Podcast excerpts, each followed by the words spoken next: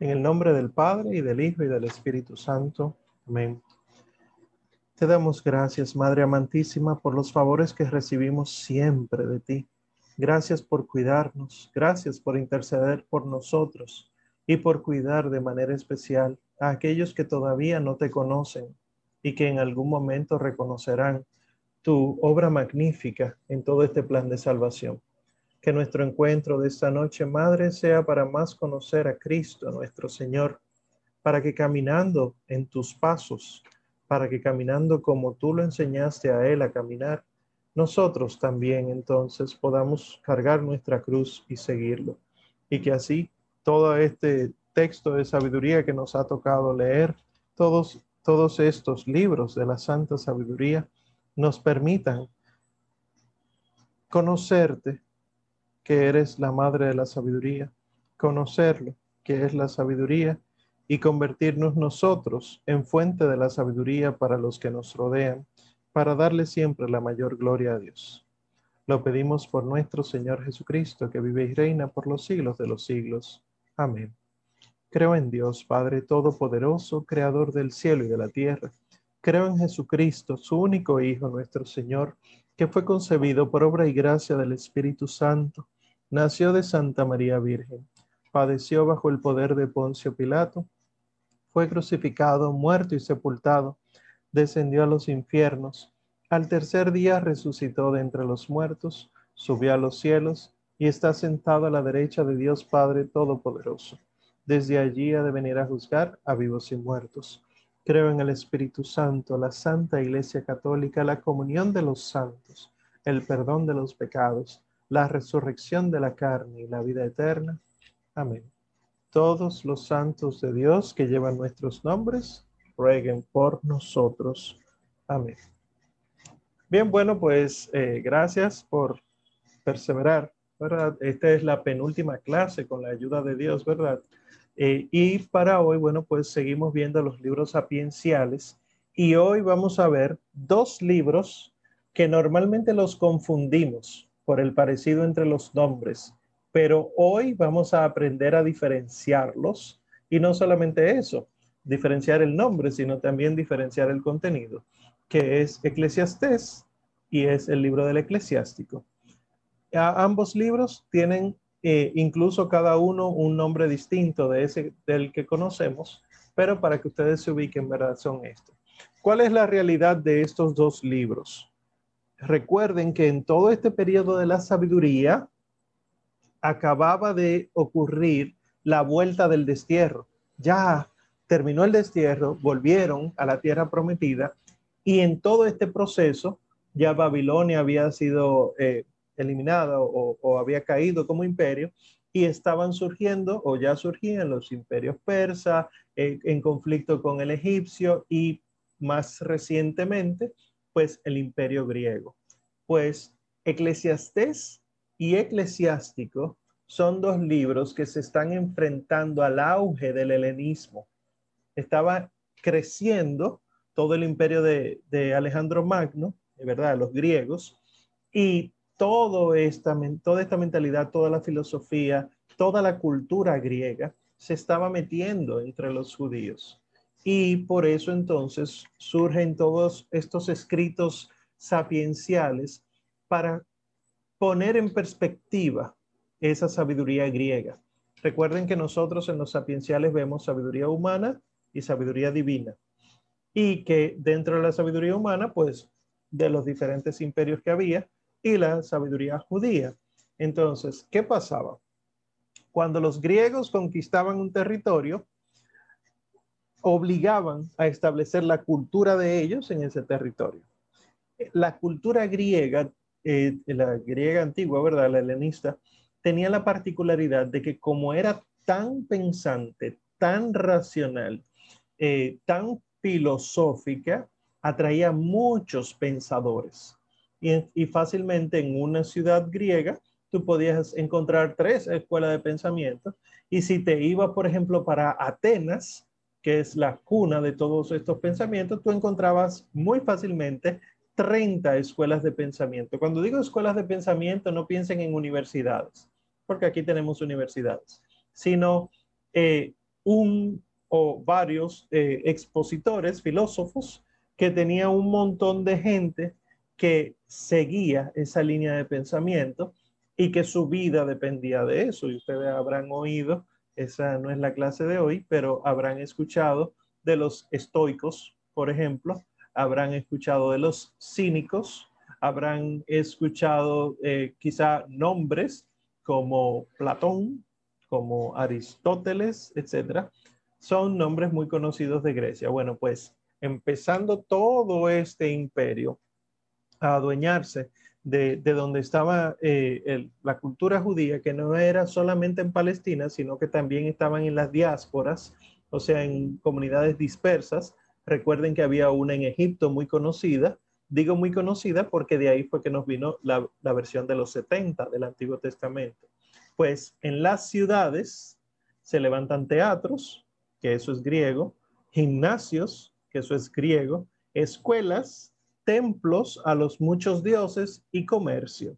Toda esta realidad llegaba a, los judíos y ustedes recordarán que eso lo habíamos visto con los libros de los macabeos, que el pleito que tuvieron los macabeos era contra los judíos y, perdón, contra los griegos, y era justamente porque los judíos estaban cambiando su manera de comportarse frente a las cosas sagradas y preferían lo griego. Entonces, este estilo de vida griego se imponía hasta tal punto de que, recordarán de Macabeos, los sacerdotes estaban en el templo y cuando oían el gong de, las Olimpiadas o, el, sonido, ¿verdad?, que invitaba a, que empezaran a correr, corrían desnudos, untados de aceite o las, las luchas eh, los pugilatos, eh, las luchas eh, untados de aceite, pues los sacerdotes, los sacerdotes del templo iban corriendo hacia allá y descuidaban todo eso. Eh, preferían las exhibiciones deportivas que eran contrarias a la ley y rechazaban las glorias patrias. Entonces, estos dos libros, Eclesiástico y Eclesiastés, se puede leer en paralelo con los macabeos, son de la misma época. Lo único que Macabeos es histórico y estos dos son sapienciales. O sea, estamos viendo lo mismo, pero desde perspectivas diferentes. Yo ahora, por ejemplo, estoy hablando como profesor de teología de estas cosas, pero puedo hablar de estas cosas desde el punto de vista médico, pero puedo hablar de estas cosas también de montones de maneras. Entonces, eh, cada uno de estos dos libros a su manera reacciona ante ese peligro griego. Eclesiastés eh, cuestiona la sola razón humana. Ustedes leyeron, eh, me imagino que sí, los que pudieron leer, que el libro del Eclesiastés está preguntando de que, ven acá, lo humano vale la pena y lo cataloga como vaciedad, como nada, como atrapar vientos. Sin embargo, eclesiástico lo que enseña es la riqueza de la tradición judía. No se dice, eso está mal, sino que se cuestiona. Y como ustedes pueden ver acá ya, Eclesiastés también se llama Coelet, y ustedes lo vieron al leer el libro, Coelet. Y eclesiástico también se llama Ben Sirac, pero ya lo voy a explicar ahora entrando en cada libro, ¿verdad? Hablemos entonces del Eclesiastés que luego al final de la clase vamos a comentarlo un poco su lectura. Uno le dice eclesiastés al Coelet. Originalmente se llamaba Coelet, pero incluso antes de Coelet tenía otros nombres. Pero, ¿qué es Coelet? Si leyeron la introducción o la cita de pie de página de su Biblia, habrán leído que viene de Cal o Kahal, que lo que significa es el que pertenece a una asamblea, un asambleísta, el que pertenece a una congregación, congregacionista. Entonces, es alguien de la asamblea religiosa que tiene una función. Puede ser de maestro o el representante de la asamblea. Eso es lo que significa coelet, el que representa la asamblea o sea ya como el que enseña la asamblea o dentro de la asamblea el que hace como yo soy de la asamblea y yo tengo para decir que, bueno, eso es lo que significa el asambleísta. Y eh, eclesiastés, que es la versión que nosotros tenemos en español, realmente viene de la versión griega de Coelet. ¿Cómo se dice asamblea, reunión? En griego, eclesía. Ahí viene la palabra iglesia. ¿Cómo se dice entonces asambleísta? Eclesiastés. Eso es lo que quiere decir. O sea que eclesiastés es lo mismo que coelet, pero como en ocasiones resulta confuso para el que no maneja mucho los términos eclesiastés y eclesiásticos, eh, entonces hay quien prefiere decirle, no, el libro del coelet. Pero sepan, eclesiastés quiere decir que es el representante de la asamblea. Punto. Entonces, eh, se encuentra después de, los proverbios y entre los hebreos es uno de los cinco megillot. No sé si recuerdan que son los megillot. Son cinco libros, cinco grandes rollos que se leen en las fiestas. Uno que vimos hace mucho era el libro de Ruth, que es uno de los megillot, que son cinco libros de las grandes fiestas. Específicamente, eh, este libro del Eclesiastés se lee en la fiesta de los tabernáculos, la fiesta de Sukkot. Eh, y según el versículo inicial, eh, capítulo 1, versículo 1, dice, palabras de Coelet, hijo de David, rey de Jerusalén. Pero, ¿cuál es el hijo de David que fue rey de Jerusalén? Salomón. Entonces, está diciendo, es Salomón que está hablando. Sin embargo, si es Salomón, ¿por qué no dice que es Salomón como otros libros que dice Proverbios de Salomón? ¿Por qué dice palabras de Coelet? Entonces, eh, esto es, lo primero que hay que entender, que este libro, eh, aunque se atribuye a Salomón, probablemente pasa lo mismo que hemos visto con los libros sapienciales, atribuidos a la sabiduría de Salomón, no los escribió personalmente Salomón porque son de después del destierro. Y el destierro ocurrió muchos años después del reinado de Salomón. Entonces, ¿qué sí hay que tomar en cuenta? Y probablemente ustedes se dieron eh, cuenta eh, cuando lo, estaban leyendo, es que todavía para el libro del Eclesiastés no se sabe lo que hay eh, después de la muerte. La vida después de la muerte no se conoce, aunque sí hay un versículo, me imagino que les llamó la atención. Hay un versículo que sí hace referencia a algo que hay después de la muerte, pero eso somos nosotros los cristianos leyéndolo, obviamente el sentido pleno.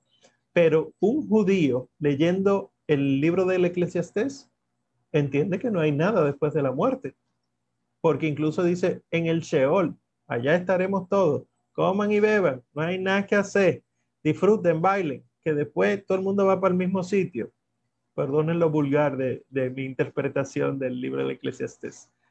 Tiene que pasar ya un tiempo más, porque este es el principio del imperio griego, un tiempo más hasta que llegue Daniel, que recuerdan el libro de Daniel, y segunda de Macabeos, que habla de la retribución y resurrección después de la muerte. Que estas son de las cosas que uno, eh, cuando contempla el plan de Dios, uno se asombra. ¿Por qué? Porque la vida después de la muerte es una realidad, pero no había manera de que el ser humano lo supiera por cuenta propia. ¿Qué tuvo que permitir Dios? Que hubiera cinco imperios que dominaran a su pueblo elegido para que las mentalidades de esos pueblos se fueran filtrando dentro del, pensamiento judío y terminaran anhelando la retribución después de la muerte. Al anhelarla, se habían acercado ya a la realidad que luego nuestro Señor Jesucristo dice, oye, el que cree en mí, aunque haya muerto, vivirá o no morirá para siempre. Quiere decir que estas cosas son tan misteriosas y aplicándolas a nuestra realidad, hay situaciones difíciles que el Señor permitirá en nosotros para que podamos aprender aquellas cosas que de otra manera no lo hubiéramos aprendido. Punto. Entonces, ya eh, cuando se escribe el libro del Eclesiastés, probablemente es el siglo III antes de nuestro Señor Jesucristo. se sabe porque es un diálogo con la cultura griega. Hay palabras persas, hay incluso una palabra aramea eh, que se utiliza.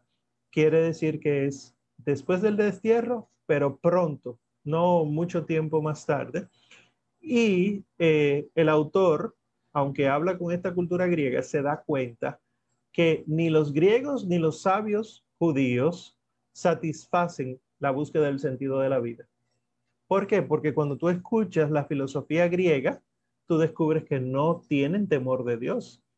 Además de que no creen en un único Dios, sino en muchos dioses, para los griegos, ustedes lo habrán visto eso en series o en alguna historia o en películas, llega un momento que los griegos se ofenden contra los dioses y quieren acabar a los dioses, porque los dioses griegos del Olimpo, que luego serán también romanos, eh, lo que hacen es daño al ser humano con sus caprichos.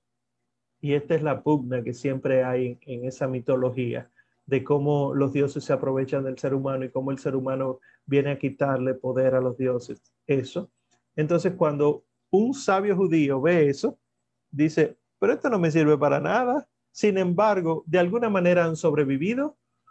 Algo tiene de verdadero que no solo sobreviven, sino que Dios no los destruye pero entonces, revisando la sabiduría judía que hasta ese momento existía, dice, ah, pero es que el judío habitualmente dice, te va mal, eso es porque tú fuiste malo con Dios.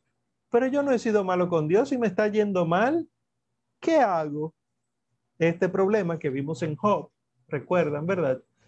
Eh, sigue aquí en Eclesiastes. Y el libro del Eclesiastés, o Coelet, el autor del libro, ¿verdad? Nos enseña que el hombre que cree en Dios no puede desentenderse de las cuestiones que afectan a sus contemporáneos, sino que movido por su fe debe salir al encuentro de ellas y abrir soluciones a los problemas que preocupan a todos. Si se fijaron en su lectura, no era tú solo eh, eh, bebe y come, no, no, no, era siempre en función de otros. ¿Qué gana el hombre con? ¿Qué, ¿Cuál es la ventaja de? Y siempre es aprender, sembrar, trabajar, hablar, eh, eh, buscar la sabiduría y todo es vanidad de vanidades, eh, que luego ustedes me comentarán más al respecto. Sí, curiosamente, se habla en primera persona. No es una autobiografía, pero está como narrado en primera persona para darle dramatismo. O sea, dice en muchas ocasiones, me puse a he visto, de aquí toma un famoso merenguero a propósito del Día del Merengue, ¿verdad? Un famoso merenguero nuestro eh, toma las letras de acá. Yo he visto tal cosa y he visto esta otra. Es de acá que lo toma, del libro del Eclesiastés. Eh, este drama hace que uno se identifique mucho con el eclesiastés. No sé si les pasó que en la lectura eh, ustedes decían, pero verdad, pero verdad. Eh, eso es eso, lo mismo que pasa, ¿verdad? Con el libro de Job. Pero es eso, me dije para mis adentros. Es más, como lo bueno no me trae nada bueno, me dije para mis adentros, voy a probar con el placer y a disfrutar del bienestar, a ver cómo me va. Pero me fue mal también esto a uno lo pone en perspectiva. Sin embargo, son los primeros dos capítulos que explican el sentido del libro, igual que el libro de Job. Recuerdan que en Job los primeros dos capítulos explican todo. Bueno, pues aquí también. Eh, y por eso entonces hay quienes eh, lo dividen en dos, eh, el libro del Eclesiastés, que también la, la Biblia de Jerusalén hace esa división los capítulos del 1 al 6, una primera parte, y los capítulos del, del 7 al 12, una segunda parte. Pero empieza como termina. Vanidad de vanidades, todo es vanidad. Y ya ustedes me comentarán si entendieron en qué vale la pena esforzarse, porque él se encargó en 12 capítulos de decir en cuántas cosas no vale la pena esforzarse. Ya me imagino que ustedes habrán sacado alguna conclusión. Eh, ¿qué es esto de la vanidad? No es asuntos de belleza, sino que es eh, el término que utilicen vanidad es aliento, es brisa, es algo que no se agarra. Eso es lo que quiere decir vanidad. Y como vanidad de vanidades, recuerdan, Señor de señores, Rey de reyes, que viene a ser como un superlativo, vanidad de vanidades es vanidísimo, vanidosísimo, pero no en cuanto a persona, sino algo que es la vanidad máxima. O sea, el aliento más aliento y por lo tanto lo inagarrable menos inagarrable o más inagarrable. Eh, esta es la fragilidad humana. Y claro, eh, esto representa lo ilusorio, lo efímero de las cosas, lo decepcionante que es todo para el ser humano, que incluso buscar la sabiduría es vanidad. Esto también hay que poner a uno en perspectiva, porque hay muchos, muchos de nosotros que buscamos de Dios por vanidad y no por amor. Ya lo del amor lo vamos a ver en el Nuevo Testamento, ¿verdad? Que ya adquiere un sentido profundo, pero cualquier esfuerzo humano es esfuerzo inútil. Y por lo tanto, la verdadera sabiduría es reconocer la limitación que uno tiene en su vida y luego temer al Señor y aprovechar las cosas buenas del momento eh, presente. ¿Cuáles son, qué es lo nuevo que trae el libro del Eclesiastés? Que critica, ¿verdad?, el movimiento sapiencial, pero entonces eh, establece la novedad de lo que luego nosotros llamaríamos la gracia. ¿Por qué? Porque hasta este momento el bueno recibe lo bueno, el malo recibe lo malo. Tú pecaste, te viene la maldad, te viene la muerte. Tú hiciste lo bueno, tendrás vida, serás justo, te irá muy bien. Eso lo leemos en los salmos, en algunos salmos, ¿verdad? Sin embargo, con el libro del Eclesiastés, uno descubre que Dios hace lo que le da su santa gana, si existiera eso, ¿verdad? La voluntad. Dios es persona, Dios no es el dispensador que tú metes moneda y te da lo que tú pediste. No, no, no. Por eso, una de las mentalidades que nosotros tenemos que, que cambiar en nuestro proceso de conversión es la mentalidad de que si tú oras, Dios te da lo que tú pides. No, no, no, no. Dios no te da lo que tú pides. Dios te da lo que tú necesitas. Y si tú estás pidiendo lo que necesitas, Dios te da lo que tú pides. Eso sí, pero Dios no da caprichos. ¿Qué pasa? Que hay muchas predicaciones tan vacías que te dicen que sí, que tú tienes que estar pidiendo cosas vanidad de vanidades. tú tienes que ser específico con color, con forma, etc. Y, de qué sirve acumular tesoros aquí en la tierra, ¿verdad? Entonces, dos conceptos claves hay que entenderlos eh, desde el Nuevo Testamento. Y no voy a profundizar en esto porque ustedes comentarán más. Primero, que la sabiduría es nuestro Señor Jesucristo. Eso es lo que dice el libro, ¿verdad? Eh, preparándonos para eso. Y segundo, que temer a Dios es amar a Dios. Entonces, Cristo y el amor a Dios y de Dios son lo que le dan sentido al libro del Eclesiastés. Y ustedes, si eh, ustedes sustituyen en unos cuantos pasajes la palabra sabiduría por Cristo, ustedes descubren que ese texto tiene sentido pleno. Pero claro, eh, para eso tiene que llegar eh, el Mesías, ¿verdad? el vientre de María Santísima. Y también hay que entender todo esto, lógicamente, desde la encarnación del Hijo de Dios. ¿Por qué? Porque nosotros percibimos eh, con Cristo, con su encarnación, que el silencio de Dios ante nuestras súplicas no necesariamente es una maldición, sino que es una ocasión de encuentro por caminos sorprendentes, aunque no visibles ni comprensibles. Yo sé que circulan mucho las frases por ahí que dice, cuando Dios no te responde es porque está trabajando en, la respuesta, algo así. No, porque a Dios no le toma tiempo las cosas. Él lo que está permitiendo es que tú seas trabajado, no lo que tú pediste, para que aprendas a pedir las cosas que valen la pena y para que sepas aprovechar las que te manda. Por eso muchos de nosotros tenemos que ser bien machacados para poder aprovechar el vino, porque si Dios empieza a darnos lo que nosotros pedimos, fácilmente nos condenamos porque estamos pidiendo eh, a veces cosas vanas, pero hay veces que pedimos cosas espirituales que si las tenemos en ese momento haremos mucho daño porque empieza la soberbia a trabajarnos, la, ¿verdad? La, ausencia de la humildad y la mentira a actuar en nosotros. Bien, eh, no profundizo más en eso, pero sí sepan que la tradición sí ha usado el libro del Eclesiastés. Mucho, mucho, mucho. Eh, básicamente, eh, ahí están los nombres de los santos, Gregorio el Taumaturgo, Gregorio de Niza, Jerónimo, y La imitación de Cristo, por ejemplo, ese librito que muchos de ustedes tienen por devoción, muy lindo, eh, hacen referencia al libro del Eclesiastés, pero en resumidas cuentas, lo que dicen todos es que el propósito del libro del Eclesiastés para el cristiano es elevar la mente por encima de todas las cosas de este mundo y dedicarse solo a las cosas de Dios, que Dios entonces dará lo material cuando Él entienda que lo necesitamos. Y por eso tiene razón el eh, Coelet, el, el eclesiastés, cuando dice que todo es vanidad.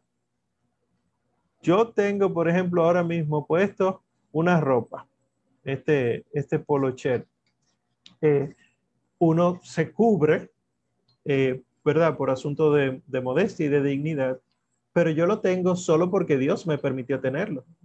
En el momento mismo que yo encuentre una necesidad en alguien que amerite que yo entregue esto, yo no debería tener tanto apego a estas cosas.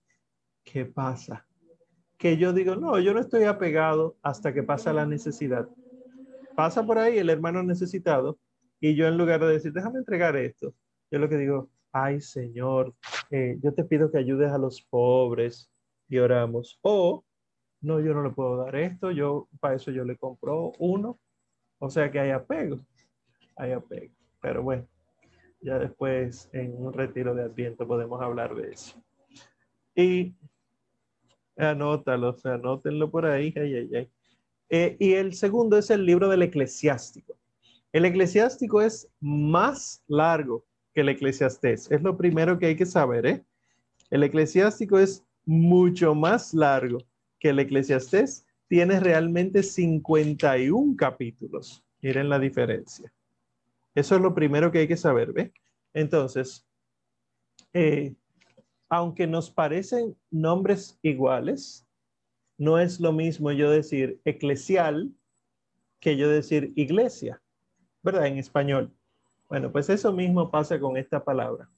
Como eclesiastés es el que pertenece a la asamblea, ¿qué sería eclesiástico?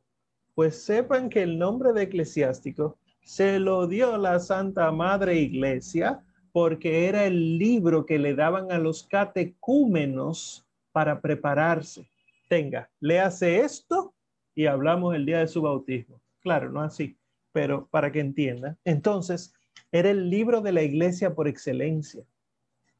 Entonces, cuando ustedes escuchen eclesiástico, piensen en esto. Eclesiástico, de la iglesia. Eclesiastés, el de la asamblea, el que representa la asamblea.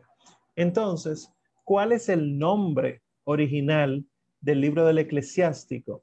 instrucción de Ben Sirac o Ben Sirá.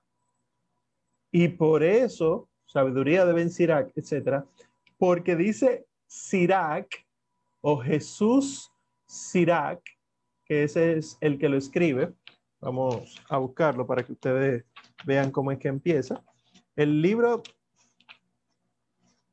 del eclesiástico empieza diciendo como sigue sin, ah, bueno, sin el prólogo. Dice que es nieto de que su abuelo le escribió esto. este, estos textos y que su abuelo se llamaba Jesús Ben Sirá. aquí ustedes ven el nombre de Jesús porque, ¿verdad? Es Josué, cuando se va al griego, entonces no existe el Yehoshua, sino que se dice Jesús y de ahí nos viene el Jesús. Y Ben Sirá lo que quiere decir es hijo de Sirá. Entonces, el, el, como dice Sirac, de ahí también el otro nombre es Sirácides. Sirácides quiere decir que es de Sirac, punto. Entonces, Eclesiastés también se llama Coelet. Eclesiástico también se llama Sirácides. Esto es cuestión de, de práctica, ¿verdad? Ustedes se van familiarizando, pero en la Biblia ustedes van a encontrar habitualmente eclesiastés y eclesiástico. Eclesiástico entonces es porque la iglesia le daba a leer este libro a los catecúmenos en los primeros siglos. Cuando digo catecúmenos, por si acaso alguien no está entendiendo, me refiero a los que se preparan para el bautismo, ¿eh? Eh, para que ellos se formaran doctrinal y moralmente. Este libro es deuterocanónico del Antiguo Testamento. ¿eh? ¿Qué quiere decir eso? Que cuando eh, llega la versión de los 70, que es la que usa nuestro Señor y los apóstoles, los fariseos, que eran los que gobernaban todo lo de la doctrina y el templo y demás, decidieron que no iban a incluir ese libro. ¿Por qué? Porque la manera que tiene el libro de explicar las cosas parecería que fuera de un saduceo pero los saduceos no existían todavía. Si Dios quiere, en la próxima materia, que es Nuevo Testamento, primera parte, vamos a explicar los movimientos de tiempo de nuestro Señor. Pero sí hay conflictos entre saduceos y fariseos. Eh, una de las cosas que decían los saduceos era que lo espiritual no existe. Lo espiritual, o sea, todo se quedó aquí, punto. Pues aunque no existía el saduceísmo todavía, el texto tiene de fondo este tipo de entendimiento del saduceísmo. O sea, el culto se le hace su, atención, pero no se le hace mucho caso a la vida futura y sobre el Mesías tampoco se menciona mucho. Claro, en la lectura cristiana de esto, pues uno descubre muchas cosas pero estoy hablando solo de los judíos. Su autor, Sirac, fue nacido y criado en Jerusalén. Escriba y maestro de culto, eh, maestro, perdón, culto y acomodado. O sea, era alguien, eh, bueno, miren cómo está representado ahí en esa imagen, con muchos anillos, eh, sinónimo de que era alguien que tenía mucho dinero, y también era sacerdote, miren cómo escriba, eh, pero miren cómo utilizaba todas las vestimentas que luego entonces cambiarían eh, en la fe católica. Pero él llegó a dirigir una escuela en Jerusalén. Y como el libro hace un elogio de Simón, se cree que ese es Simón II, uno de los sacerdotes del templo, para en el, en, el, capítulo 50. y como todavía no se ha hablado de la sublevación de los macabeos, se cree que este libro es del siglo II antes de nuestro Señor Jesucristo. Los macabeos se sublevan cerca del año 50 antes de nuestro Señor Jesucristo. ¿Verdad? O sea que es eh, de los libros recientes que nosotros tenemos, digo recientes, considerando los 2000 años que hay de por medio, eh, sobre la sabiduría. Entonces, ¿a quiénes se dirige o cuál es la intención? del libro del eclesiástico. Nuevamente, consideren los griegos. Palestina estuvo bajo el poder de Antíoco III, eso es siglo III, siglo II, antes de Cristo, eh, y procuró que Jerusalén adquiriera la fisonomía de las ciudades griegas. Esto trajo conflicto con las escuelas tradicionales de Judá porque fueron acusando el imperio cultural, diciendo, no, esto no conviene, esto está mal, etcétera y los sacerdotes del templo tuvieron muchas dificultades para desempeñar sus funciones. Ahí es que entonces el eclesiástico hace un llamamiento a la fidelidad de las tradiciones y esto lo hace por eh, la veneración del culto del templo, la, eh, la, historia de Israel y por el sacerdocio. Este libro eclesiástico, o Sirácides, es una apología del judaísmo, es decir por qué el judaísmo es mejor que cualquier otra cosa que estamos experimentando. Y obviamente si se estaban imponiendo esta cultura, de estas ideas griegas, pues entonces tenemos que defender la cultura y herencia judía frente al helenismo y ellos terminan diciendo, por esto es un libro sapiencial, que la sabiduría eh, verdadera es la que tenemos nosotros. No tienen que venir de fuera a enseñarnos sabiduría. Y cuando hablábamos de, del libro de la sabiduría, también mencionábamos, sabiduría 8, ¿verdad? Eh, mencionábamos Eclesiástico 24, que es otro texto que utiliza la iglesia para hablar de la sabiduría que antes de la reforma litúrgica siempre era atribuida a la Santísima Virgen María y posterior a la reforma pues ha querido dársele la connotación cristológica, eh, no mariológica. Eh, contiene muchos refranes, muchas máximas, muchos proverbios, muchas parábolas, pero realmente es una poesía. Pasa lo mismo que con el libro de Job. Cuando uno agarra el, libro del eclesiástico, uno descubre, ah, no, pero esto está escrito como un poema, ¿verdad? En, versos y tiene ritmo.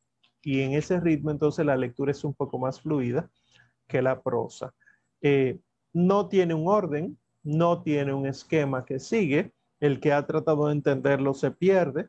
Parece ser como muchas cosas juntas que decidieron ponerse en un solo libro, pero sí se habla de cinco partes. Los exegetas hablan de que eh, el libro del eclesiástico se puede dividir en cinco partes y cada una de esas partes tiene una introducción doctrinal y luego eh, la, la introducción doctrinal es como la teoría y luego entonces una parte práctica que serían los consejos, la colección de consejos. Em,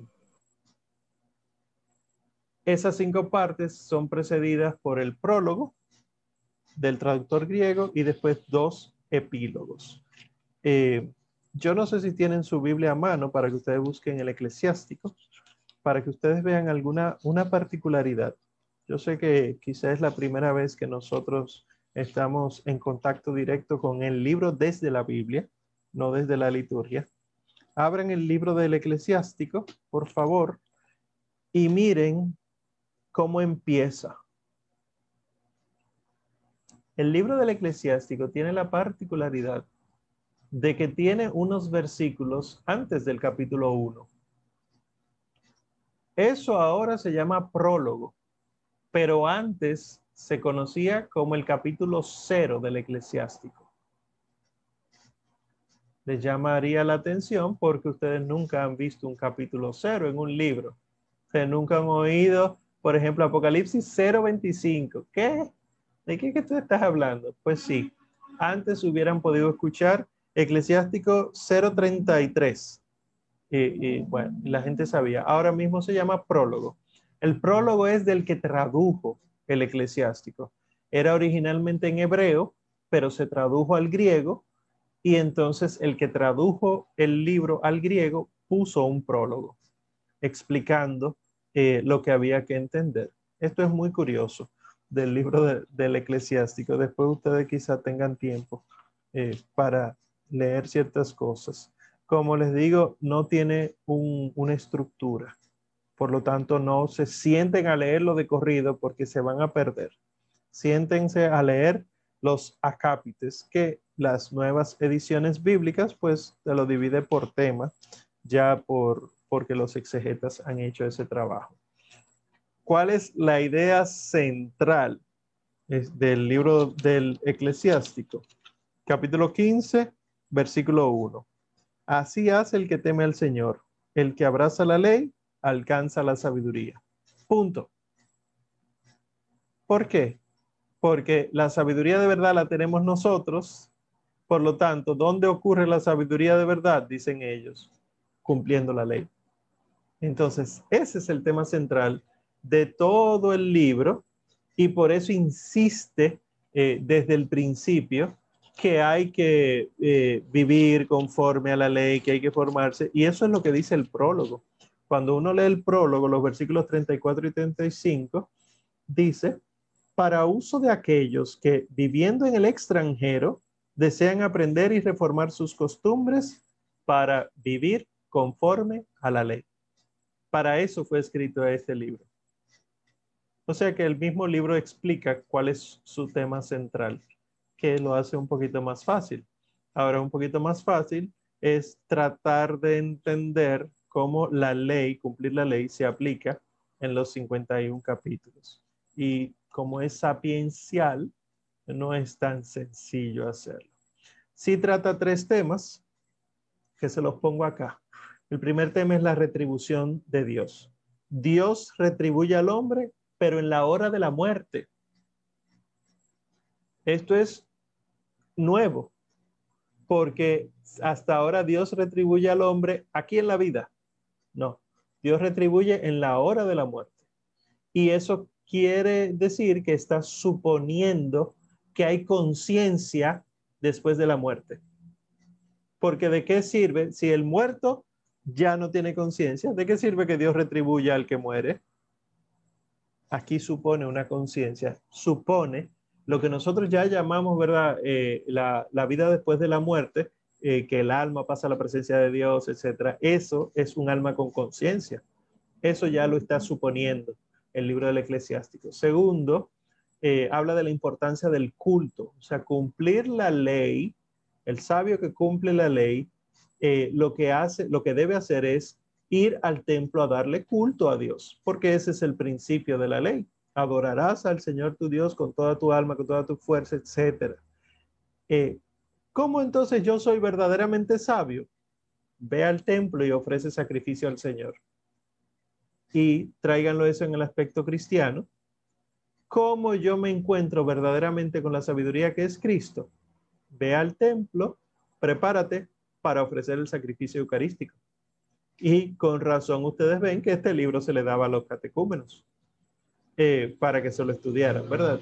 Entonces, es en esta liturgia donde ocurre las relaciones del hombre con Dios y por lo tanto eh, es una guía moral. Y tercer tema, se puede ver la providencia de Dios a lo largo de toda la historia de Israel. En el plan de Dios hay una dimensión social de la vida, igual que el eclesiastés. ¿eh? El eclesiastés decía, no estás solo, es con todo el mundo, que ahora que lo pienso, eso como que había, habría que volver a ponerlo en las catequesis, porque aquello de que la salvación es individual, hermanito, mire, 300 años antes de que nuestro Señor Jesucristo viniera, ya se decía que la salvación no es individual, sino que es comunitaria. Pero probablemente usted no conoce que la Biblia tiene otros libros. Entonces, eh, aquí eclesiástico también dice eh, estas cosas, que la dimensión social de la fe existe, que hay una trascendencia de Dios, pero para el pueblo, no solo para el individuo.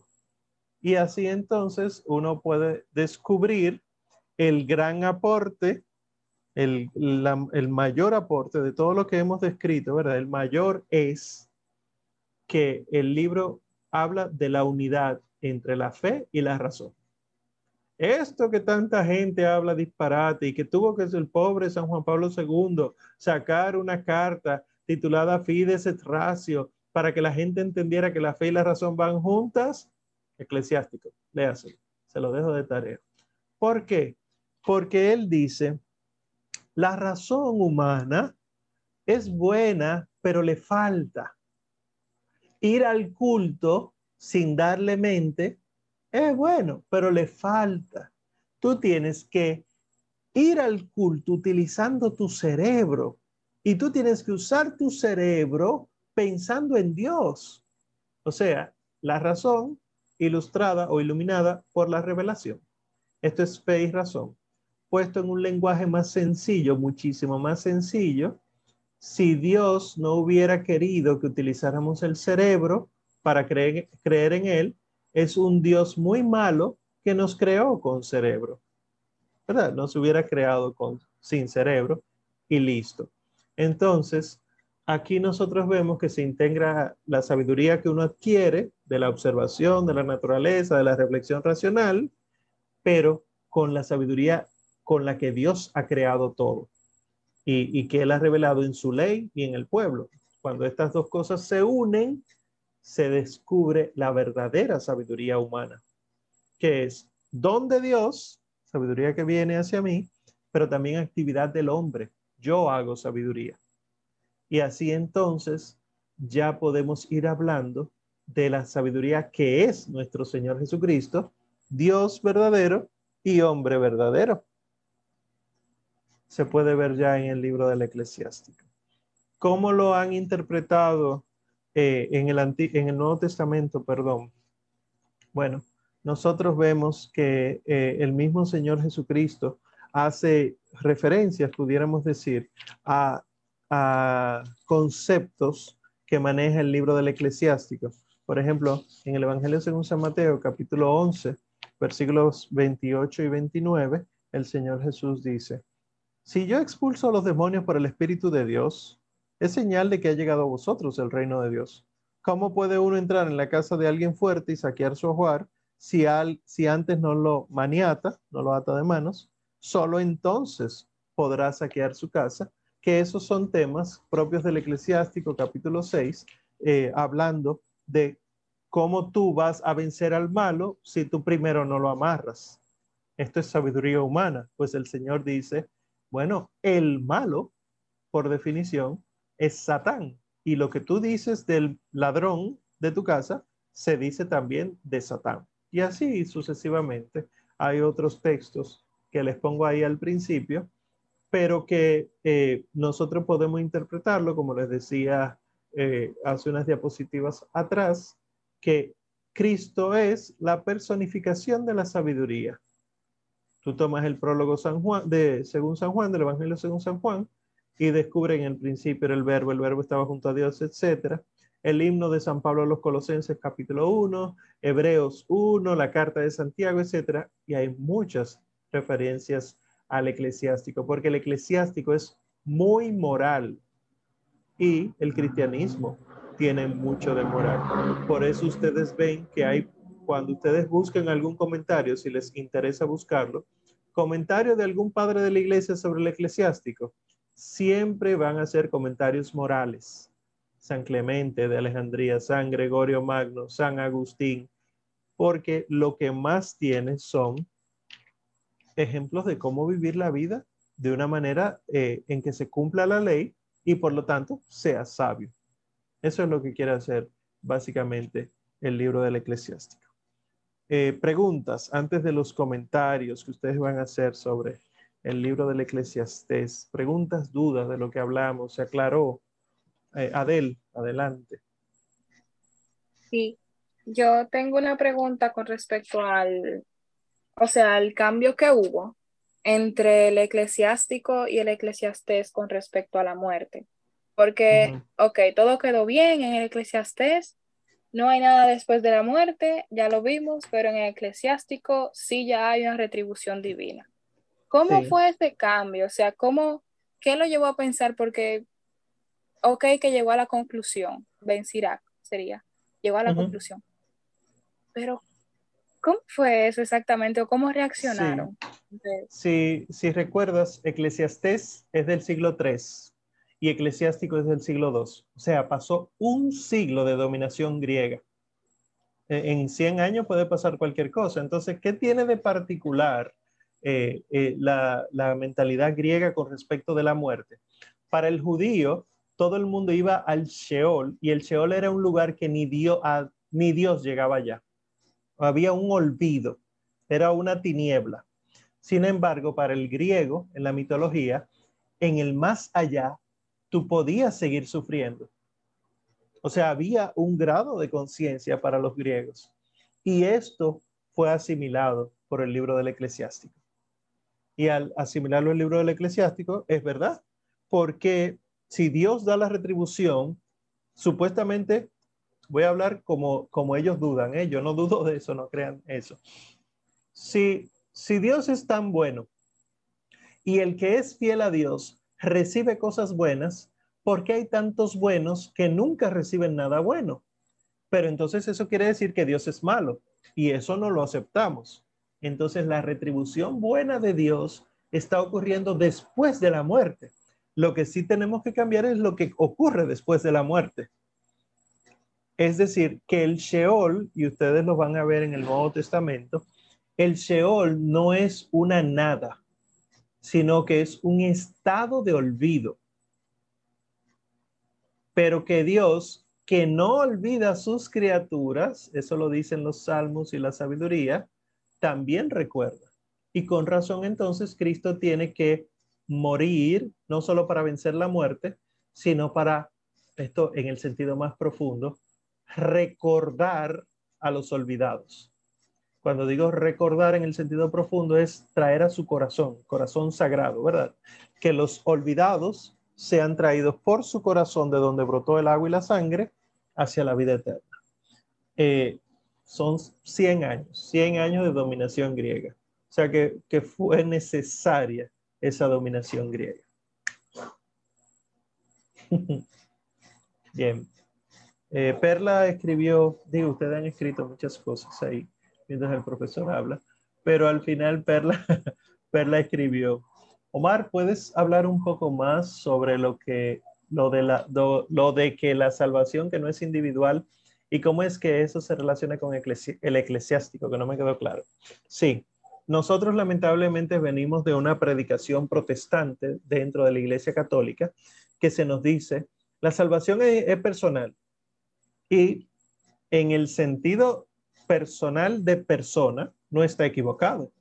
Ahora, cuando nosotros entendemos personal como individual, sí está equivocado. Porque la salvación no es individual, porque Dios llama a una asamblea, el pueblo. Él no se llevó de Egipto solo a Moisés, se llevó un pueblo. Para el pueblo preparó una tierra no para Moisés. De hecho, Moisés ni siquiera le, tocó vivir en ella, la vio de lejos. Y el pueblo infiel pierde la tierra, pero hay quienes se mantienen fieles que vuelven. Pero fíjense que sigue siendo un pueblo. Y cuando pasamos del Antiguo Testamento al Nuevo, el Señor Jesús llama a, los apóstoles, por ejemplo, los llama a los discípulos y luego los hace apóstoles, pero para crear una asamblea.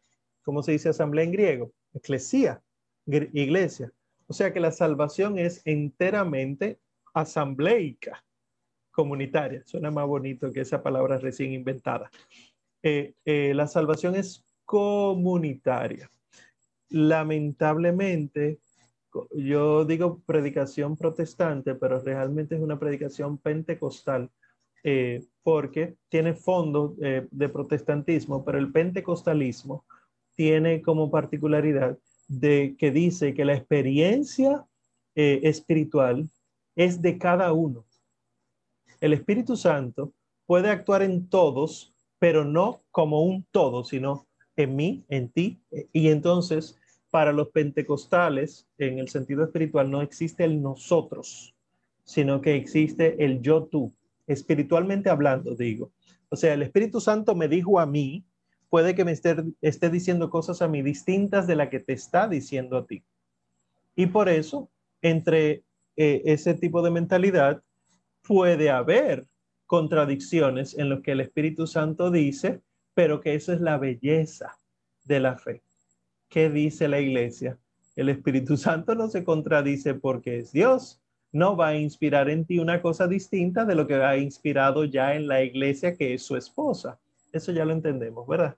Entonces, esa predicación protestante, etcétera, se ha metido entre nosotros y la gente cree, católicos, creen que sí, que la salvación es individual. Hasta tal punto de que, oye, ya, lo importante es que tú creas. Ya tú hiciste todo lo que tú ibas a hacer con esa persona. Tú le invitaste y no vino. Olvídate que la, que la salvación es individual. Dicen personal, ¿verdad? Pero la iglesia dice, la salvación sí es personal porque la persona la acepta, pero no es porque sea individual, sino que es personal comunitaria, no personal individual. Y bueno, pues el libro del eclesiástico eh, habla de cómo la fe eh, fue transmitida al pueblo judío, no a los griegos. Y por lo tanto, la ley es de los judíos, no de los griegos. Y aunque los griegos tengan mucha sabiduría, la verdadera sabiduría está en cumplir la ley. Y entonces, ¿qué hace el eclesiástico? Toma cosas buenas de los griegos, pero les dice a ellos, ustedes tienen que venir para acá para salvarse, si no, no se salvan. Y bueno, y sabemos parte de la historia de que muchos eh, griegos, eh, por conquista, se pasaron al judaísmo y, tienen unos, unos nombres muy particulares que luego veremos en el Nuevo Testamento porque hubo eh, diáconos, los primeros diáconos de la iglesia, habían algunos que eran prosélitos, así se llaman, que eran, que gozaban de las bondades de la ley judía, pero no eran judíos. Pues eh, así entonces el eclesiástico lo que quiere decir es que no va a haber más sabiduría que cumplir la ley del verdadero y único Dios. Punto. Bien. Bien. ¿Alguna otra duda? ¿Alguna aclaración o algún comentario de lo que hablamos? ¿No? Sí. Bien. Pues eso último entonces, si quiere que profundice más, eh, me invitan a un vinito en sus hogares y entonces lo hablamos. fuera de la clase, porque tiene sus implicaciones pastorales. Yo vi que Francina hizo así y, ay Francina, ¿qué decirte? Yo vengo de ahí, yo vengo hasta de predicar eso y, y realmente uno sin querer hace daño y obviamente el que piensa así se puede alejar de la fe fácilmente porque no importa, el espíritu te mueve.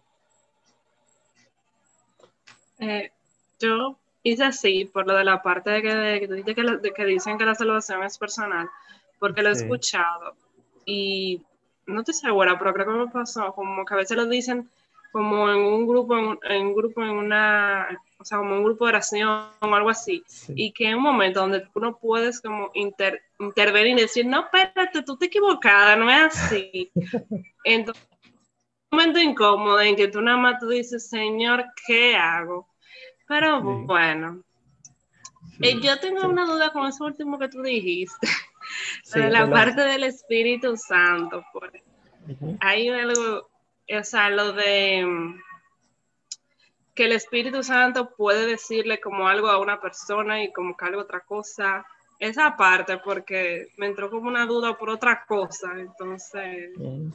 Si tú puedes yo sí, yo lo, lo que decía es que ellos, y, lo que se nos predica, lamentablemente se nos predica a nosotros, es que lo que el Espíritu Santo me dice a mí puede estar opuesto a lo que te dice a ti con respecto de una misma cosa.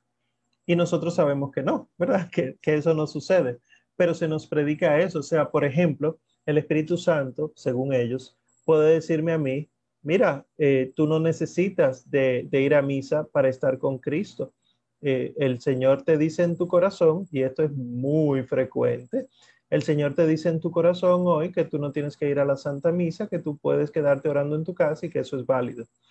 Eh, eso lo he oído yo de, primera mano, eh, con frases específicas, y no puede ser. O sea, si el Espíritu Santo, que es Dios y es verdad divina, ¿verdad? Es Dios, no se contradice, no puede estar invitando a destruir la reunión en el nombre de Dios, a, dejar de hacer asamblea, pero asamblea iglesia, ¿eh? no mi comunidad, eh, grupo de oración, sino iglesia.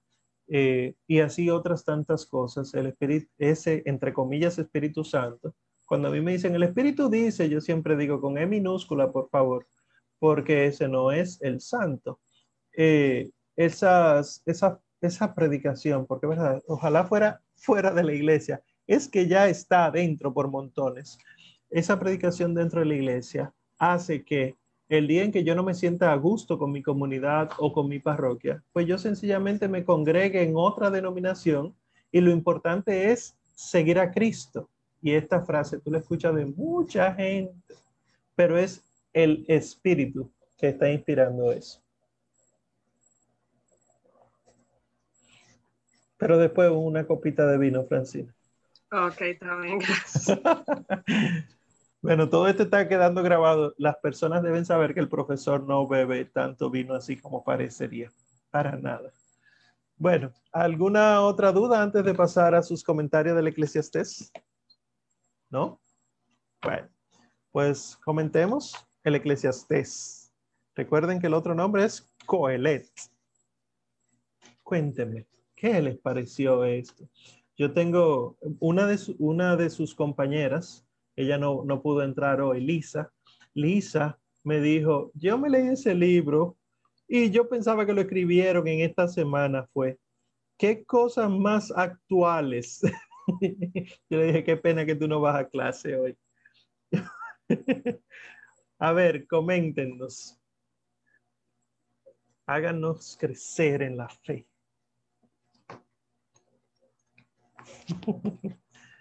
vamos, vamos, que no es el profe nada más. ¿Quién quiere comentar algo sobre el eclesiastés? Nadie, profe. Adelante, Walkiria. Vamos a romper el hielo, que tan tímido. Por favor. A esta hora, hielo. no, solo solamente voy a comentar lo que me pareció. Eh, me pareció fue cómodo y fue rápido de leer también. Aunque el libro está como desorganizado, porque en verdad él va tocando temas como de manera aleatoria. En la Biblia de Jerusalén que yo tengo, lo, divide, lo dividió en dos partes y yo decidí, escogí esa forma de, de estudiarlo para... Ellos lo dividen en, una primera y segunda parte, la, la, forma en la que ellos lo encuentran más lógica. y en la primera parte, que fue la que más atención le presté, es un poco, o sea, como que tú te sientes como desesperanzado. O sea, él solamente está enumerando las cosas malas y... Pero cuando uno lee los comentarios no se da cuenta que, que lo que pasa es que el, la búsqueda de la felicidad, el autor te dice que no se encuentran las cosas. Pero como tú decías, como siempre, le falta la parte del Nuevo Testamento, de la, que la felicidad está en Dios. Pero en eso de que no están las cosas, eso está bien. Porque lo que quiere decir es que la felicidad no está en las cosas en sí mismas. O sea, que un trabajo, una pareja, un, qué sé yo, un hobby no te va a dar la felicidad, es lo que quiere decir literalmente. Y eso, eso me gustó mucho. O sea, eso es muy, muy, muy actual, como te dijo Lisa. O sea, eso tiene mucho que ver con nosotros. Quizás por eso el libro es, es tan fácil de leer y, como que uno se siente identificado. Y ya que hablado mucho. Ay, poquito fue, pero muchas gracias. Gracias por romper el hielo. Adelante, Mariel. Hola, buenas noches. Eh, bueno, cuando yo estaba leyendo el libro realmente, yo tenía el ceño fruncido, creo que se dice así la expresión. Sí. Porque yo estaba tratando de, de, ¿verdad?, de entenderlo, pero sobre todo cuando llegué al capítulo 5, yo me dije, no, espérate, que ahí es que empieza a hablar como un poco más de cerca sobre los apegos que uno tiene, sobre lo que uno siente que más le va a llenar esos vacíos que solamente Dios puede llenar. A mí me hizo un llamado muy, muy, muy, muy profundo a la conciencia, porque yo realmente logré evaluarme mucho con, esta lectura, porque realmente uno suele ponerla en, un pedestal o simplemente como prioridad a las cosas que no, que no nos llenan. Es como dice eh, Coelet, Coelet, creo que tiene la tilde en la O en las sí, esa eh, la de Jerusalén es Coelet. Que él dice exacto, mucha vanidad y, mucho atrapar viento. A mí me llamó mucho, ajá, en atrapar vientos, me llamó mucho la atención esa expresión porque es así. es literalmente así. Y eso es, o sea, muy buena la lectura, igual como dice Walkiria, eh, fácil de leer pero sobre todo es eso, es, me hizo reflexionar mucho en, en, qué estoy haciendo yo y qué realmente estoy acumulando o qué estoy buscando acumular aquí en la tierra para cuando ya eh, me toque mi juicio, ¿verdad? Personal con, con, Jesús, pues Él me diga que yo he hecho bien y que, que no. así es, así es, muchas gracias. Gracias, Mariel. Eh, Lisette, adelante. Eh, bueno, el libro es muy interesante. Realmente yo no, no te voy a, te mentiría si te digo que lo leí ahora. Lo, lo leí hace mucho tiempo, pero ah, realmente es muy, muy, muy actual. Y volví, la parte que sí me recordé y leí fue una que nos dieron en una catequesis, que es justo el capítulo 12, que habla de acuérdate de tu creador en tus días mozos. Y eso nos, nos, lo dio un sacerdote en un retiro y wow, o sea, no tiene desperdicio. Cuando, cuando te empiezan a explicar que cada una de esas cosas, dice, antes de que te lleguen los días malos y te digan en los días que dirás no me agradan, que se nuble el sol, o sea, te está diciendo que cuando tú seas mayor, cuando tú seas adulto, y, entonces eh, me gustaba que el sacerdote decía, los molinos, o sea, hablan de los dientes, que hablan del hilo de plata, antes que se corte el, famoso hilo de plata y todo eso. Entonces tú dices, wow, pero eh, yo me, me trasladé a San Agustín, que decía, tarde te amé, tarde te amé. Entonces, que dice, bueno, mientras tú más temprano lo conoces, wow, bendito sea Dios. Entonces, no, solo era eso, que, eh, o sea, que si podemos leer con un más de profundidad ese capítulo 12, nosotros vamos a, como a descubrir, wow, que de verdad tenemos que reconocer al Señor desde ahora antes de que se nos pongan las cosas más difíciles. Así es. Ciertamente ahí utiliza unas imágenes muy lindas para hablar de los brazos y de los dientes, ¿verdad? Los molinos. Eh, y, los ojos, antes de que se queden a oscuras, las que miran por las ventanas. Sí, eh, los ojos, todo. Las piernas, que habla de las rodillas y todo eso. El, eso es verdad, eh, es hermoso. Eh, pero es el último capítulo. O sea, como decía Mariel, por lo menos en la experiencia que tuve leyéndolo, tú vienes de un proceso de desesperación, de que nada sirve, oye, pero yo pensaba que sí, pero no, y después que sale de lo material, entonces se mete en lo espiritual, cumple tus promesas a Dios, que si no la cumple ahora, entonces te, entonces te dice, es que tú no puedes hacer promesa por promesa, de nada sirve buscar la sabiduría por la sabiduría misma, etcétera sea, ni lo material, eso no, ni lo espiritual, eso no. Eso que acabo de decir es de San Juan de la Cruz. Es, él dice eso. Ni esto, eso no, ni aquello, eso no. Eh, sino que al final te dice entonces ese, ese consejo del capítulo 12. Después que tú descubres en tu proceso que todo es vaciedad, atrapar verdad, viento, acuérdate de Dios en tus años mozos. O sea, el Señor Jesucristo pudiera resumir este libro entero del Eclesiastés en busca el reino de Dios y su justicia y todo lo demás se te dará por añadidura. Punto. Sí, ciertamente. Igual eh, el epílogo eh, que eh, te dice, bueno, oye, ya todo está dicho, basta de palabras. Es el, el versículo 13 y 14, o sea, ya, se dijo todo lo que se iba a decir, basta de palabras, todo está dicho. Teme a Dios y guarda su mandamiento, que eso es ser hombre cabal, porque toda obra será juzgada por Dios, incluso todo lo oculto, a ver si es bueno o malo. Punto. Y ahí entonces el libro queda resumido. Mucha palabrería, dice en un momento eh, el eclesiastés, que mucha, eh, deja buscarlo, eh, que muchas palabras terminan haciendo que uno peque más. A mí, por ejemplo, me puso a reflexionar sobre el valor del silencio en la sabiduría.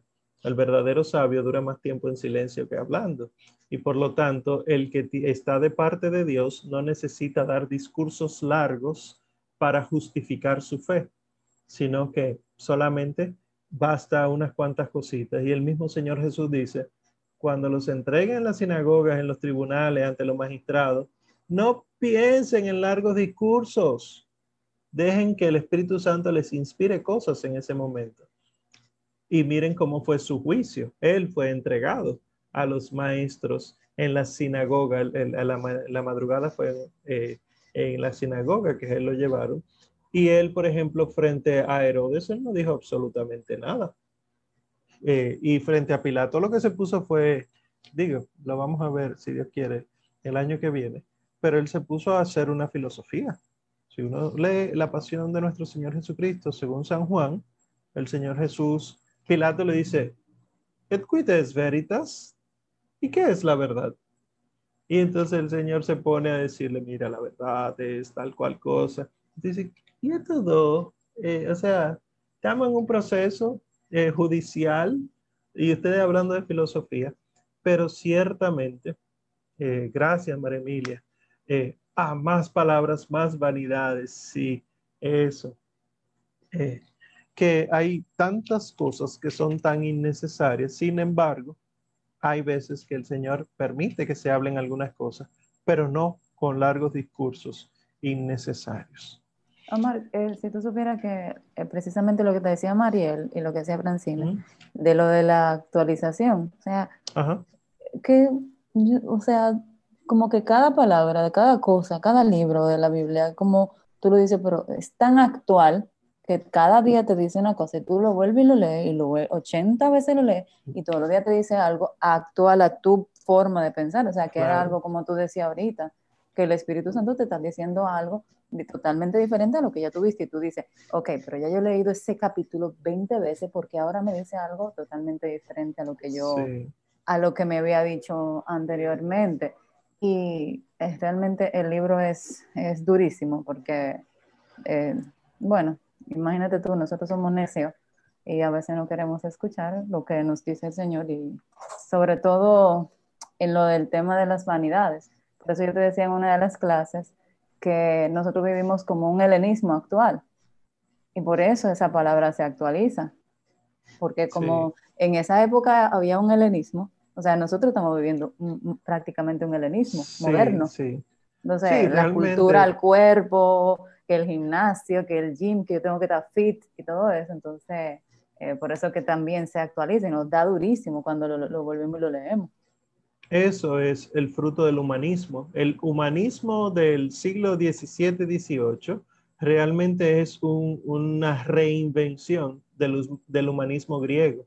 El, el, imperio griego puso al ser humano como centro, decidió olvidarse de los dioses y los mismos dioses eran representados con figura humana y figuras humanas específicas, bien eróticas, bien marcada musculatura o grasa muy marcada en la cadera de la mujer, sinónimo de fertilidad, etc.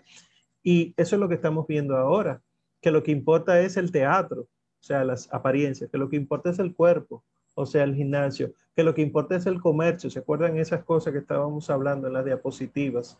Y ahora mismo, el, como tú dices, hay un nuevo helenismo, yo haría la, anotación de un nuevo helenismo eh, en, cuanto a paganismo, que se creen lo que sea.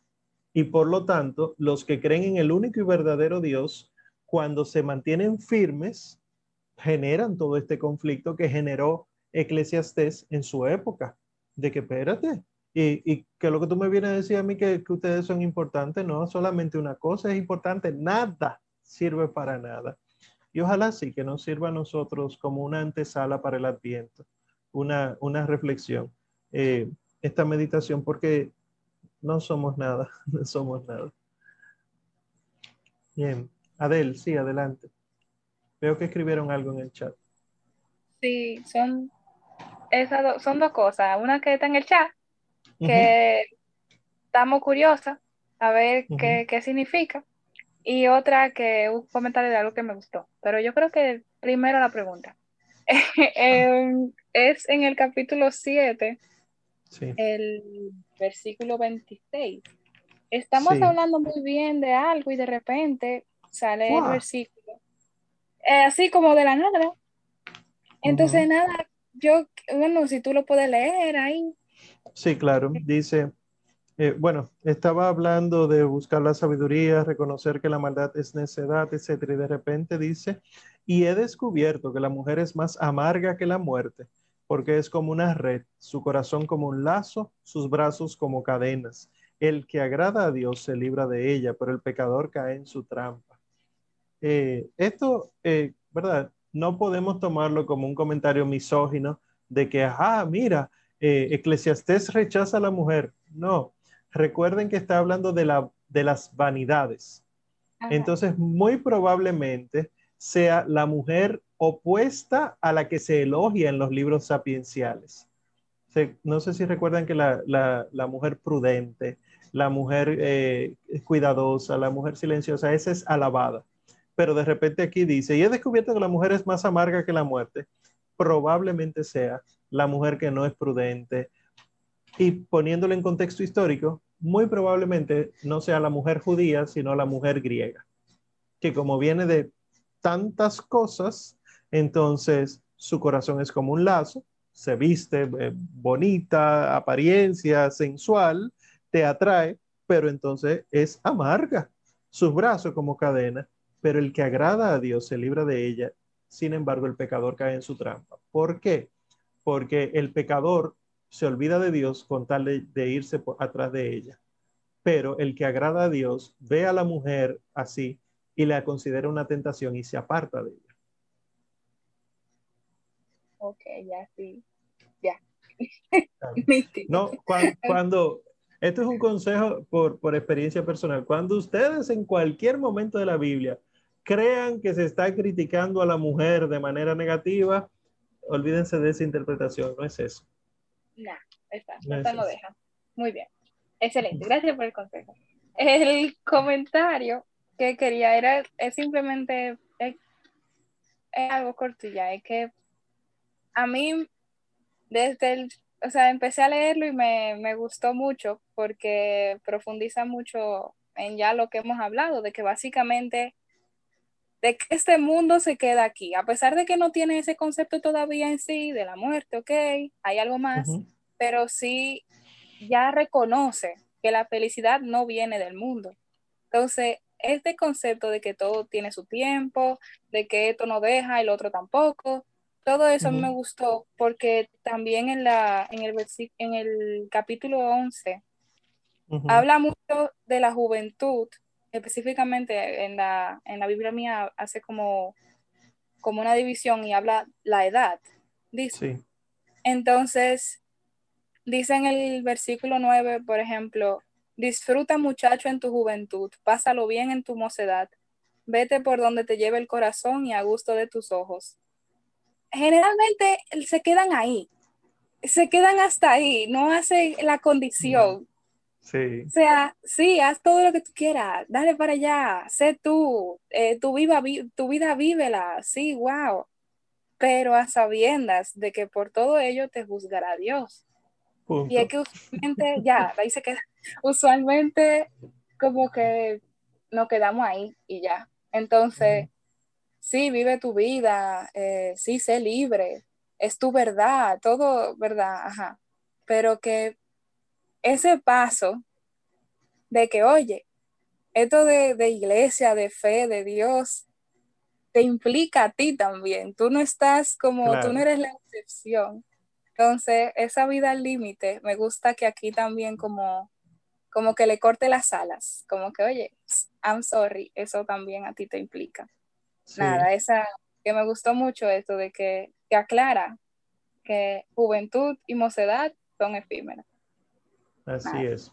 Muchas gracias por ese comentario, Adel. El, el libro eh, a nosotros nos cuesta, a nosotros los laicos, porque estamos rodeados de cosas materiales, de personas, etcétera. Pero los monjes, los eh, anacoretas, los que se van para el desierto, los cartujos, este libro es un consuelo porque ya habiendo ellos renunciado a todo para quedarse solo con lo que Dios les da, ellos dicen, sí, lo tengo, lo tengo, es verdad. Digo, ellos no dicen lo tengo porque eso sería mucha soberbia, pero dice, voy encaminado, voy encaminado, vamos bien. Nosotros no, o sea, eh, desde que uno dice, una mosca muerta pudre una copa de ungüento de perfumista, Una mosca, eso no puede ser cierto. Eso es injusticia. Dios no es así. A mí no me gusta ese Dios. Y nos quedamos, nos ofendemos con el concepto de Dios que la Biblia propone. Ay, ¿qué tú quieres? el Dios que se me revela a mí individualmente, que termina siendo un demonio que lo inspira, pero el Dios que se me revela a mí personalmente, ese es el que me gusta, el que solo Dios puede juzgarme a mí. Bueno, eso debería preocuparte, tú sabes, porque Dios es juez. Eh, no debería darte demasiado consuelo, sino que tú deberías decir, los hermanos deberían ayudarme a que el juicio de Dios no sea tan severo conmigo, pero implica una conversión. Entonces, sí, aquí te, da una serie de consejos que son eh, fantásticos, pero que nuevamente cuando uno empieza a leerlo, uno descubre que realmente estamos mal, estamos mal. Eh, ven pronto, Señor, y después de que te lee el, eclesiastes, el eclesiastés, no, espérate, dame un segundito. Yo, yo vengo ahora. Y, eso sería la, parábola de, la higuera que no da frutos, ¿verdad? Que el, le dice el trabajador, no, no, no la cortes, dame un año y yo acabaré a su alrededor, echaré abono, etc. Y si al año no da fruto, talala. Bueno, ese año es esto. Te leíste el eclesiastés. Qué gancho. No, mentira. Es hermoso. No, no lo tomen como gancho.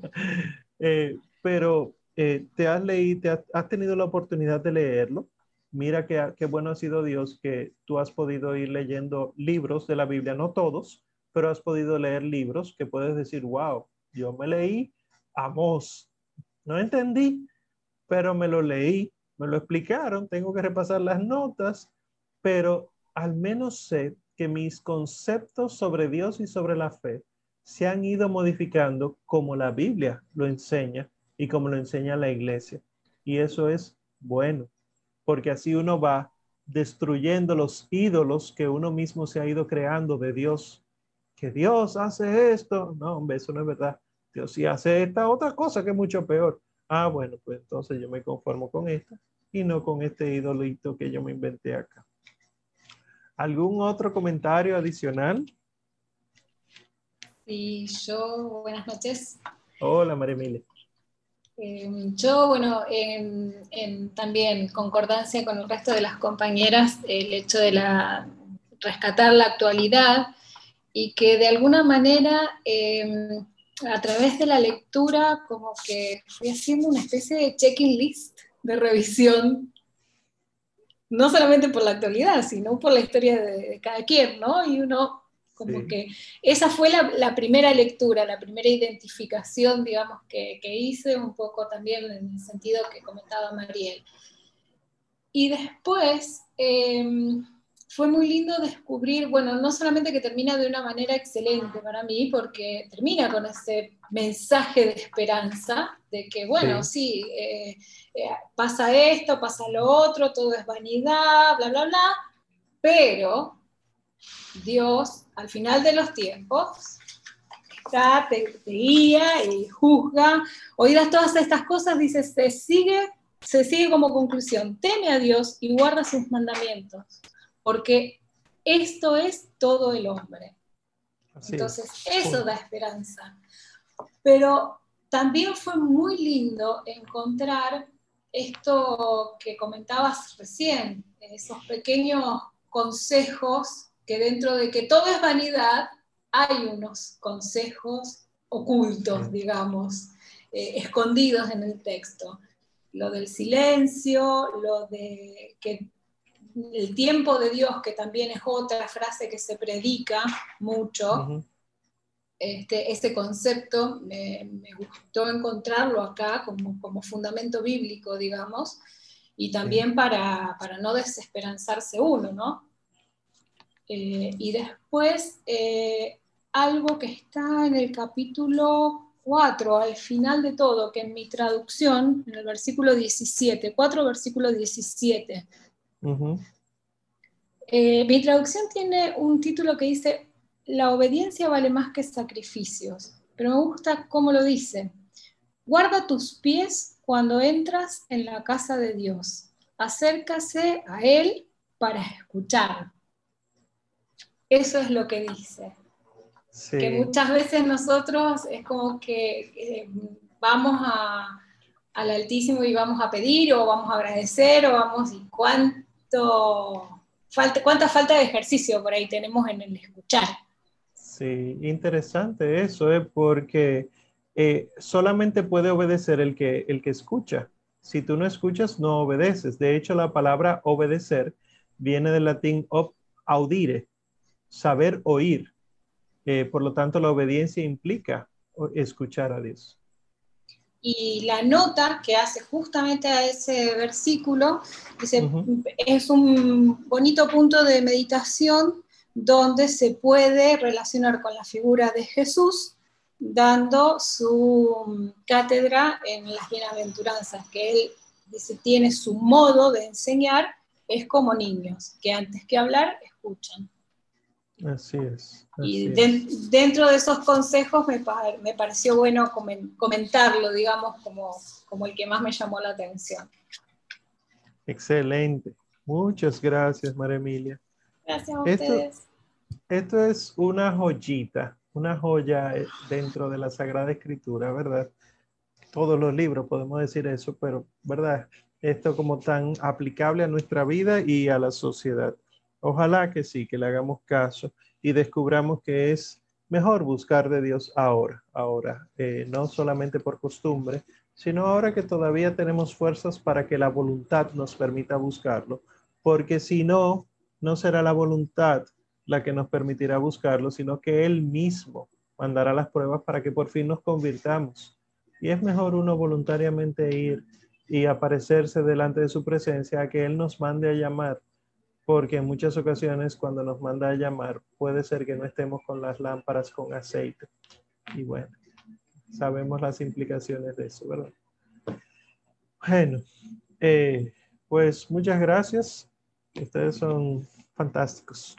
Qué bueno, qué bueno que leyeron. Ya, si Dios, si Dios quiere, entonces la semana que viene concluimos con el Antiguo Testamento y con las clases de este año, ¿verdad? Porque nos podemos seguir todo el adviento dando clases. Eh, veo una nota ahí por el chat, la voy a ignorar olímpicamente. Eh, y bueno, eh, para la semana que viene, si Dios quiere, entonces vamos a entrar en algo que a, a, mucha gente le gusta, que son los salmos, pero que realmente ni siquiera saben que tienen una estructura. La gente sabe que ahí son 150 y punto, pero los salmos tienen una estructura. Está bien, y eso lo vamos a ver. Vamos a hablar sobre los salmos y para sus lecturas eh, lo voy a, proyectar por si acaso alguien se confunde con los numerales romanos. Espero que no, porque eso es parte de la, de la cultura general, ¿verdad?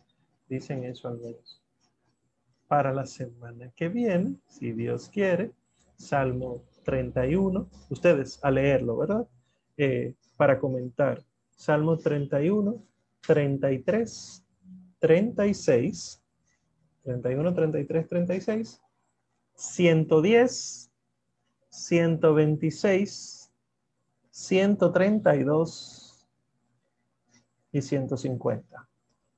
Según la vulgata, esos son los signos entre, los números entre paréntesis de las Biblias de ahora. ¿Está bien?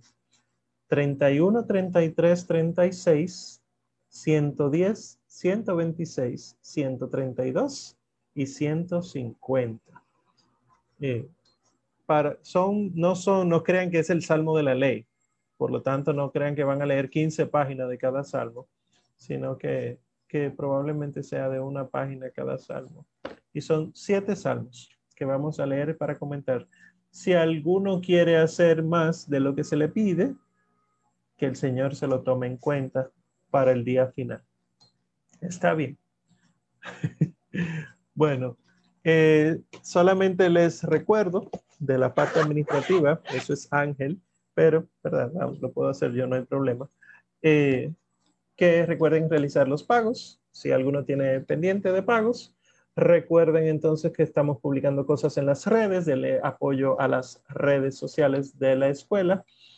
Y cualquier idea, así como esas que yo acabo de ignorar, es bienvenida, eh, menos esa. es bienvenida. No, está bien, está bien. Vamos, eh, sí, sí, sí, hacemos el retiro de la escuela, no del ministerio, de la escuela, eh, pudiéramos, sí, lo vamos a anunciar por las redes y así entonces cualquier estudiante puede incluirse. Solamente hay que pensarlo, dice Walkiria. Y, y bueno, y nada, pendiente ir apoyando las cosas de la escuela. Y recuerden que pueden compartir el audio. Los audios, les, adelanto, estamos considerando movernos para Spotify porque según ustedes mismos nos han dicho, no se puede escuchar una clase más de tres veces. Después de la tercera vez que él escucha, eh, Mixcloud te dice que lo sentimos, ya tu cerebro no puede estudiar más esa, esa clase. Entonces, nada, eh, oren por favor, porque, ¿verdad? Ya uno está acostumbrado y demás, es una migración, pero también es para que no vaya a afectar demasiado a la gente, demasiado, perdón, a la gente. Pero nada, eso para que lo sepan. Y pueden compartir los audios de las clases. Hay estudiantes nuestros que se están formando por los audios, ¿eh? No vienen aquí a clase por tiempo, disponibilidad, etcétera, pero ustedes compartan los audios que están todos ahí en Mixcloud y pueden estudiar lo que sea. Están ahí desde el catecismo, la primera clase. Está bien. Bueno, pues, eh, y si quiere alguien hacer donaciones para acoger a algún estudiante, pues bienvenida a las becas que también entonces eh, eh, son muchos estudiantes que pueden aprovechar. Concluyamos entonces y gracias nuevamente por la paciencia y la dedicación. Bendita sea tu pureza y eternamente lo sea, pues todo un Dios se recrea en tan graciosa belleza. A ti, celestial princesa, Virgen Sagrada María, yo te ofrezco en este día alma, vida y corazón. Míranos con compasión y no nos dejes, Madre mía. Amén. El Señor nos bendiga, nos guarde de todo mal y nos lleve a la vida eterna. Amén.